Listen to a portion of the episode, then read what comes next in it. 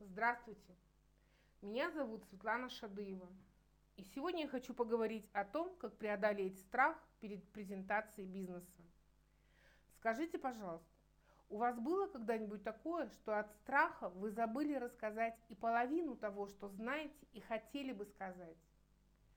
У меня такое было и не один раз.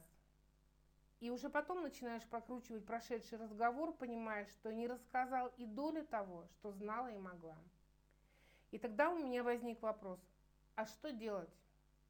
Но ведь есть же люди, которые могут это сделать.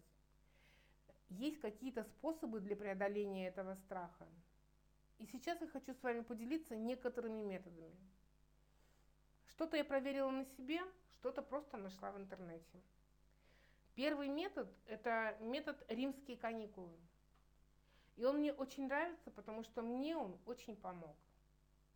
Допустим, вам нужно что-то рассказать, но вы очень боитесь, и вас страх настолько сковал, что вы не можете сделать и шаг вперед.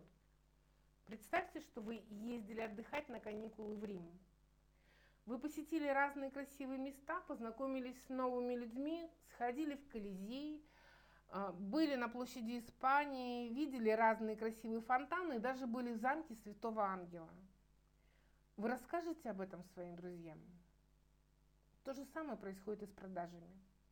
Если вы знаете, как ваш продукт может помочь человеку решить его проблему, ну и поделитесь с ним этим.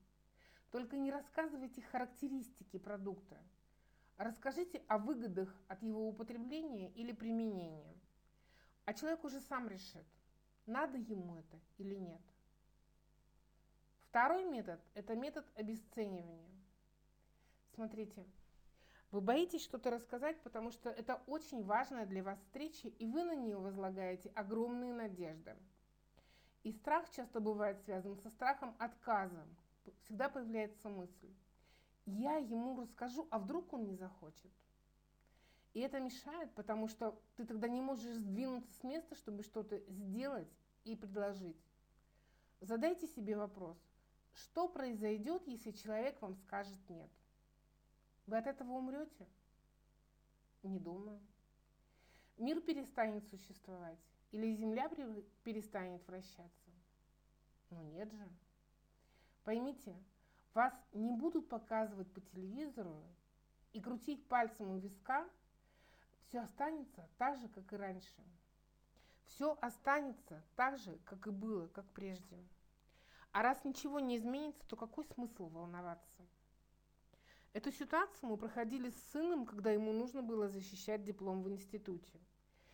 Перед самой защитой диплома его вдруг заклинило, что диплом он не защитит – и он решил вообще его не защищать или перенести защиту на время, когда это будут делать заочники. Он решил, что это будет осенью. Он пошел в институт, попросил перенести. Ему сказали, что заочники защищают диплом на сутки раньше. Если он, конечно, хочет, он может прийти вместе с ними, только для этого нужно написать заявление. Он пришел домой расстроенный, и тогда мы с ним решили, что ничего страшного не произойдет, если он защитит его на три или не защитит его вовсе. У него пропал груз ответственности, и диплом он защитил на отлично. Следующий метод – это метод тренировки. Говорят, чтобы преодолеть страх, нужно идти ему навстречу. Я читала, что студенты одного театрального вуза в Москве, чтобы преодолеть страх перед сценой, специально ездили в московском метро, и кто-то из них громким голосом диктора на весь вагон объявлял следующую остановку. Люди начинали оглядываться, смотрели на них, как будто они сбежали из психушки. Мне это не надо было, мне нужно было преодолеть страх заговорить с незнакомым человеком. И чтобы избавиться от страха, лично я выходила на улицу и начинала здороваться с незнакомыми мне женщинами. Суть метода заключалась в том, что женщина должна здороваться именно с женщиной, а мужчина должен здороваться с мужчиной. Это важно, потому что люди противоположного пола всегда хоть не отвечают на приветствие. Сначала было очень страшно. Было трудно даже повернуть язык, чтобы выдавить из себя что-то. Но когда ответил один, потом другой человек, это стало превращаться в игру. Ты здороваешься с человеком, а у него на лице за секунду отражается куча эмоций. Он начинает судорожно вспоминать, где он тебя видел и откуда он тебя знает. И через какое-то время я заметила, что женщины перестали мне попадать на встречу. Мне надо было поздороваться с десятью женщинами. И потом приходилось даже ускоряться, чтобы поймать какую-нибудь женщину, чтобы догнать ее и поздороваться. Если сначала я избегала их, говоря себе, что это замучено, это слишком старо, третья думает о чем-то, то потом это превратилось в игру, и страх пропал, и мне приходилось за ними бегать. Следующий метод, которым бы я хотела с вами поделиться, это метод прыжок в будущее. Это когда будущее воспринимается уже как прошлое. Если принять ситуацию, которая пугает, как будто она уже случилась, и как будто вы о ней уже рассказываете друзьям или близким людям о том, что все произошло, то вы во всех деталях представляете ситуацию того, что продажа ваша уже завершилась. Вы представьте себе, как будто вы сидите с друзьями и рассказываете им про эту встречу. О том, как вы переживали, о том, как вы вышли из кабинета или ушли со встречи э, с клиентом с контрактом в портфеле.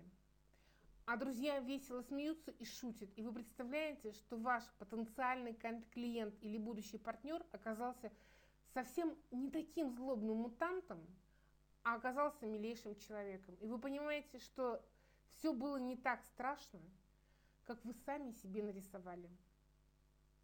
Отличный метод. И последний метод – это метод живого примера.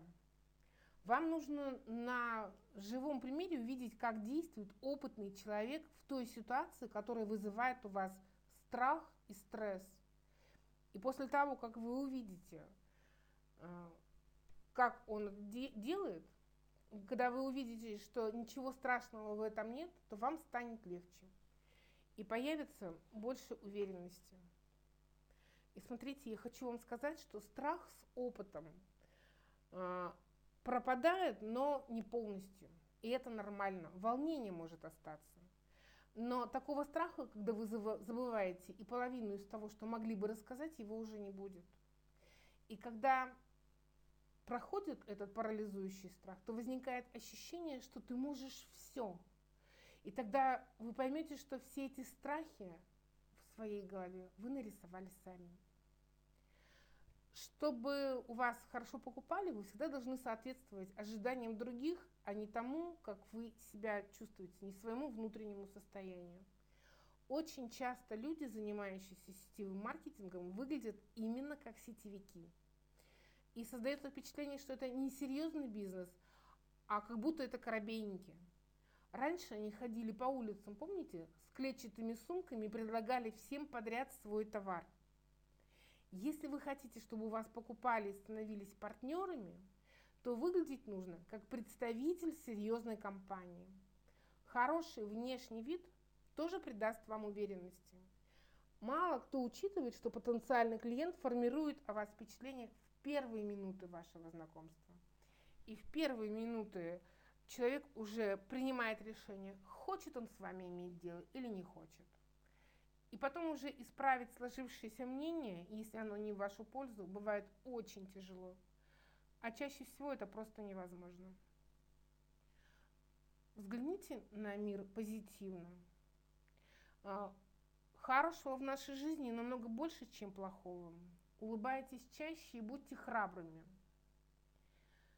Добавляйтесь в Facebook, подписывайтесь ко мне в блог, если для вас эта информация была полезной, чтобы получать еще больше информации. С вами была Светлана Шадыева. Всем пока!